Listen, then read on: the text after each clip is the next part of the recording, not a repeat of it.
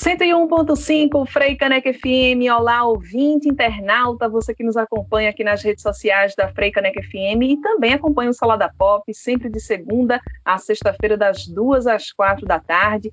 Eu sou Nice Lima e terças e quintas tem a nossa faixa de entrevista aqui na Frei Caneca FM, falando sobre temas diversos. A nossa faixa de entrevista que você acompanha pelo Facebook da Frecanec FM e também pelo nosso canal no YouTube. Inclusive, se você ainda não está inscrito no nosso canal do, do YouTube, aproveita, já se inscreve, divulga para mais pessoas também, que em breve vai ter muito conteúdo bacana por lá. Lembrando que já temos entrevistas aqui no nosso canal do YouTube também na parte de vídeos do Facebook da Freicanec FM. Você pode deixar comentários, deixar seu like e compartilhar a nossa faixa de entrevista com mais pessoas. Pelo segundo ano consecutivo, não há balões no ar, nem shot e nem baião no salão. Enquanto a pandemia de Covid-19 avança, as pessoas que se dedicam às quadrilhas juninas buscam alternativas para que esse fogo não cesse. Quem sabe no ano que vem, em 2022, essas quadrilhas possam voltar a ocupar um lugar central nos festejos tradicionais do Nordeste. É sobre isso que a gente vai falar nesta tarde, sobre as quadrilhas juninas, sobre a atuação da FECOAJUP também. E a nossa convidada é a Michele Miguel, que é produtora cultural, candomblessista, presidente da FECOAJUP, que é a Federação de Quadrilhas Juninas e Similares de Pernambuco, e também presidente da UNEG, União Nordestina de Entidades Juninas, tesoureira da Confebrac, Confederação Brasileira de Entidades de Quadrilhas Juninas. A nossa faixa de entrevista começa nessa tarde para recebendo a Michelle Miguel e eu já vou perguntando, dando as boas-vindas para ela também e perguntando sobre justamente Michelle essa atuação da FECOAJUP, né? Como é que vocês se organizam? Quem faz parte da FECOAJUP? Boa tarde, bem-vinda. Boa tarde a todos e todas ouvintes. Boa tarde, Nice. Muito obrigada pelo convite, viu, querida? E dizer a você e aos demais que a FECOAJUP ela é uma entidade de quadrilhas juninas. Né? Quem faz parte dela somos quadrilheiros. Todos nós somos quadrilheiros ou fomos quadrilheiros na verdade, fomos não, somos, porque quadrilheiro é sempre quadrilheiro. Né? Aos que dançam, aos que produzem, aos que fazem parte das entidades, aos que são apenas amantes né, da, das quadrilhas hoje, mas sempre quadrilheiro. Porque quadrilheiro, Michele, é não somente quem dança, foi bom você colocar isso, né? Porque a FECOAJUP é formada por quadrilheiros, mas não somente as pessoas que dançam, né? Mas as pessoas que produzem são, costur... É, me corrija se eu estiver errada, costureiras, sapateiros, aderecistas. Isso mesmo. A quadrilha junina, ela tem uma grande cadeia produtiva. Então, todo esse público está dentro das nossas quadrilhas, automaticamente dentro da FECOAJUP. Ô, Michele, e quanto tempo tem essa história na FECOAJUP? Assim, quantas pessoas, quantos grupos também? É, hoje, né, com a realidade da pandemia, temos 143 grupos filiados em todo o estado, né, o que dá em média de 14 mil pessoas, né, entre dançarinos, costureiros, maquiadores, toda a cadeia produtiva, né, músicos, aderecistas, então a gente tem uma média aí de, dessa quantidade aí de pessoas que é muita gente, né? Para se ter ideia, é como se fosse uma população de uma cidade do interior, como se você fosse a prefeita de uma cidade do interior, né? Isso ligado diretamente, né? Fora as pessoas que são ligadas indiretamente. Pois é, muita gente que, que acaba sentindo também, Michele, por conta dessa situação, os impactos da pandemia da Covid-19. A gente tem impactos de várias naturezas, né? São impactos de ordens afetiva, emocional, econômica também. Como é que tem sido para vocês esse momento? Como é que vocês têm, têm se virado, né? Que atividades essas pessoas têm desempenhado nesse momento? Então, o momento é muito delicado, né? É, para todos nós, mas para o quadrilheiro a situação está bem complicada. Né? Estamos a dois ciclos, né? sem a quadrilha, sem os nossos arraiais, e aí é todo o impacto, desde da questão né, da saúde mental dos nossos participantes, como também né, do impacto financeiro nos nossos municípios. né? E de trabalho também com nosso, toda a nossa cadeia produtiva, porque você imagina uma costureira, né, que faz roupas para quadrilha, uma época dessa, ela já tinha entregue suas roupas, ela já estava com seu dinheirinho, e aí esse o ano passado e esse ano não teve. Então você imagina aí o impacto, né? O comércio local, seja aqui em Recife ou em qualquer outro município onde as nossas quadrilhas estão, também teve um impacto muito grande, né? Porque hoje uma quadrilha ela gasta em média de 80 a 100 mil reais. E aí você multiplica isso pela quantidade de quadrilha que temos hoje filiadas, é um, é um montante muito grande, né? É, é em torno de 50 milhões aí de, de, de reais é, em toda a cadeia. Porque quando a gente fala isso, é uma média em toda a cadeia, porque é a Dona Maria que vende seu bolo, é seu Zé que tem a barraquinha na frente do ensaio, que vende sua água, seu refrigerante, né? É a costureira, é o maquiador, é o cabeleireiro, é o marceneiro, é o eletricista, é o motorista do ônibus, é o músico, é o estúdio que não tem o que gravar porque não tem a, não tem a música, né? Porque a maioria das quadrilhas elas gravam em estúdio, então assim é toda uma cadeia parada, né, completamente parada. Então o impacto ele é muito grande. E aí o que a gente consegue fazer são as lives. Pois é, a gente vai falar delas daqui a pouquinho.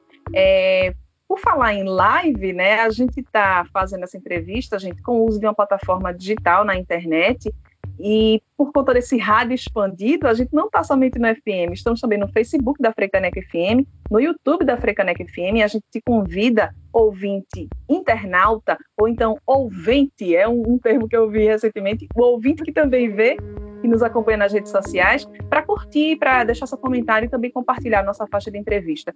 E por falar nisso, Michele, é, vamos nos enquadrar um pouquinho. A gente está usando o vídeo também para nossa entrevista, então eu vou pedir que você ajuste um pouquinho para o teu lado, centralize um pouquinho mais o, o teu vídeo para ficar bem centralizadinha. Isso, perfeito. Agora perfeito.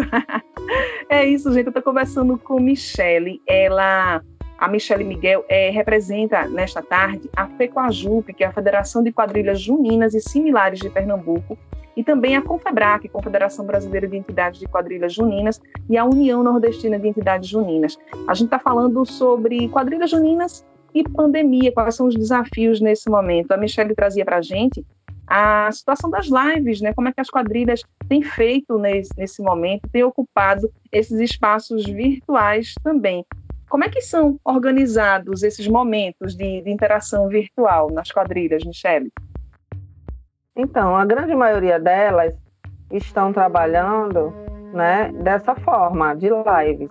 Né? Logicamente, elas têm todo um cuidado né, com a questão sanitária para poder gravar suas lives e poder viver um pouco do São João, porque a saudade é grande, né? Então, elas fazem as suas lives para que possa matar um pouco da saudade e mostrar um pouco do trabalho delas, com todo o cuidado que tem que ser, ter né, com elas.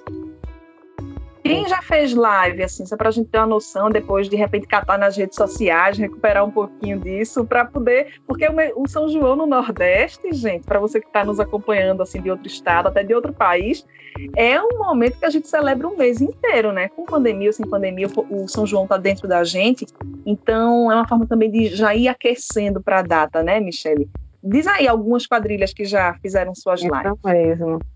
Nós temos várias lives desse ano já no, no YouTube da Fecoajupe. Né? Se você entrar lá no YouTube Fecoajupe, você vai ver o pré-junino, né? onde temos 23 quadrilhas se apresentando, todas online, né? mas temos. É, já temos a, a live de abertura do São João, da Fecoajupe, já temos a live da quadrilha junina Brincantes, que é uma quadrilha infanto-juvenil, com seus convidados. Já temos a live da, de Santo Antônio, da Fecoajupe, né? Já vai ter a live de lançamento do CD e comemoração dos 15 anos da Dona Matuta. Tem muita coisa, fora o que ainda vem por aí, né? Tem muita live ainda. Já vai ter também a live da Junina Matutada e Balancei, Quadrilha Junina Balancei, já vai estar lá também na nossa, no nosso YouTube. Então é só ir lá, ó, dar uma conferida, fora as outras novidades, viu? Tem muitas novidades até o final do mês. Pois é, a gente vai deixar então esses links na parte de comentários aqui da nossa faixa de entrevista para que as pessoas possam acessar também. Então, para você que nos ouve no FM, depois vai lá no Facebook da, da Frecaneca, no YouTube também, dá o seu clique para direcionar para a rede da, da FEPAJUP. Michele, novamente, vou te pedir que você enquadre um pouquinho melhor para a gente te ver no, no Facebook e no YouTube da Frecaneca um pouquinho melhor, que ela está no celular, gente. Isso, Melhorou? perfeito agora. Melhorou, tá perfeito.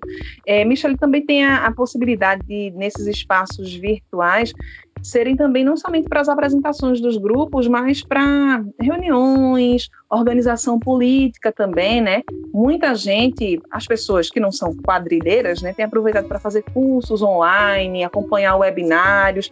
Vocês têm é, usado esse recurso também para investir em formação, é, em debates políticos? Como é que vocês têm feito? É, nós usamos sim. Né? Esse mês de maio e junho estamos com oficinas, né? São ações formativas e estamos desenvolvendo através das redes, né? Também.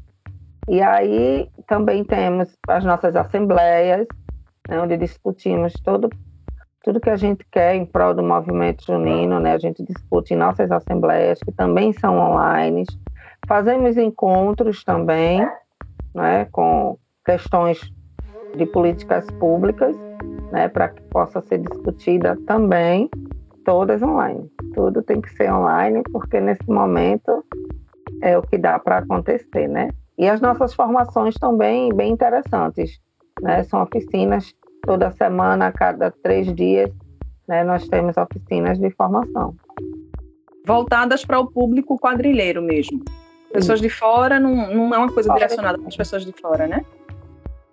As que quiserem se inscrever podem, porque assim são oficinas que são abertas ao público, tá? Então você pode ser quadrilheira ou não para participar, desde que ah. você goste, né? Que você se integre ali dentro daquele processo.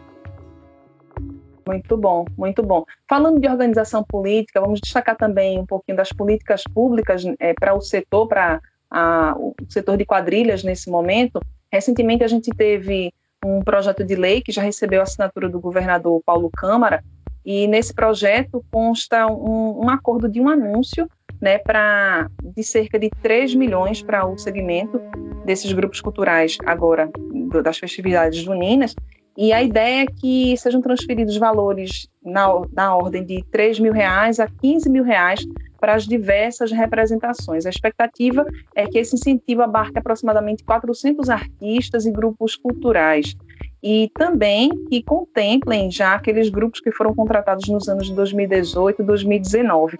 De que forma essas políticas públicas para vocês fortalecem o segmento e são importantes? Como é que vocês acessam essas políticas? Quais são os destaques nesse sentido, Michele?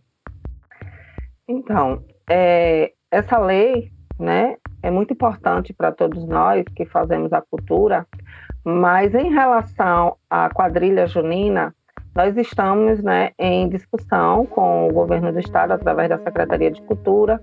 Nós lançamos um documento onde a gente pede um pouco de atenção para os nossos grupos. Por quê? Da forma que foi criada a lei, a lei diz que apenas os grupos que foram contratados em 2018 e 2019 poderão receber esse subsídio. E aí é onde entram os problemas para os nossos grupos, né, para as quadrilhas juninas. Porque, como eu te falei no início da entrevista, hoje nós temos 143 grupos filiados. E da forma que está a lei, apenas seis têm direito a receber esse dinheiro, esse auxílio. Então, assim, é uma disparidade muito grande. E aí nós fizemos o documento, encaminhamos para a secretaria, né, encaminhamos para alguns órgãos e estamos em conversa para ver se a gente consegue alterar isso e, e aí poder contemplar um pouco mais das nossas quadrilhas juninas.